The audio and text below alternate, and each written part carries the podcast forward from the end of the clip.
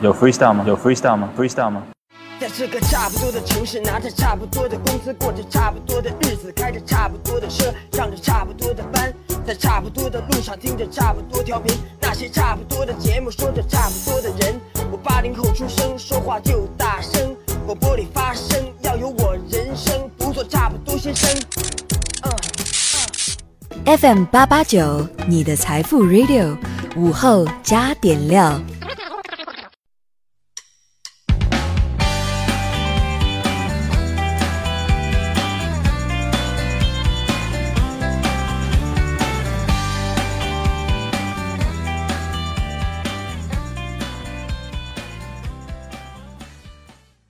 收音前的你还好吗？欢迎收听午后加点料，我是海鹏。还记得吗？昨天刚在节目里说了，二零一八年已经余额不足，年底的逼婚大戏即将上演。结果呀，就有小伙伴给我发来了自己父母跟自己的微信留言。不得不感慨啊，现在的父母真是太有才了。说父亲发微信问儿子。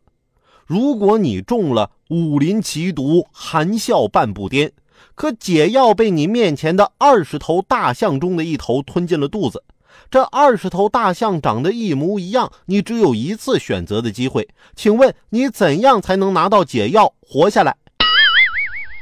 儿子说：“我也不知道呀，怎样才能活下来呀？”父亲回复他：“找对象，找对象你就能活下来啊。”大家看完了之后，纷纷表示：“我才几岁呀，我心好累呀。”跟这样的父母斗智斗勇啊，确实会有些心累。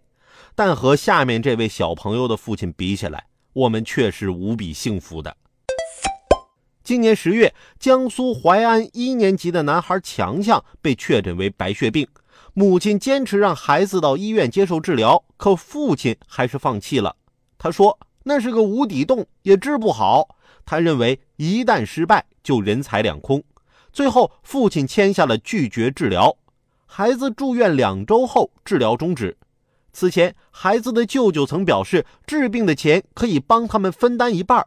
主治医生也介绍，强强没有高危因素，非常适合做化疗，治愈率大概在百分之八十左右，可以像正常人一样生活。但孩子的父亲仍然不同意。可以想象，孩子肯定是渴望活下去的。一方面是有人乐意提供帮助，现在国家的大病医疗制度也越来越完善。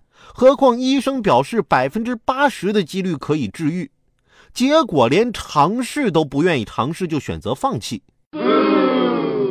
据媒体的最新报道，十七号在社会各界好心人的援助下，男孩强强终于入院治疗。但令人不解的是，强强的爸爸对治疗仍然不积极，表示不会去医院。那么现在问题来了，这还是钱的问题吗？人性、人命不是经济学，更不是买卖，难道还要用划不划算来衡量吗？希望这个当爹的能好好反省一下。看完之后我就感慨啊，这么多年来，我爹对我还是非常好的。自己为父亲又做过什么呢？踌躇了半天，给我老爸呀发了条微信：“爸，您养了我这么多年，您辛苦了。”我爸回了我个：“我乐意，你管得着吗？”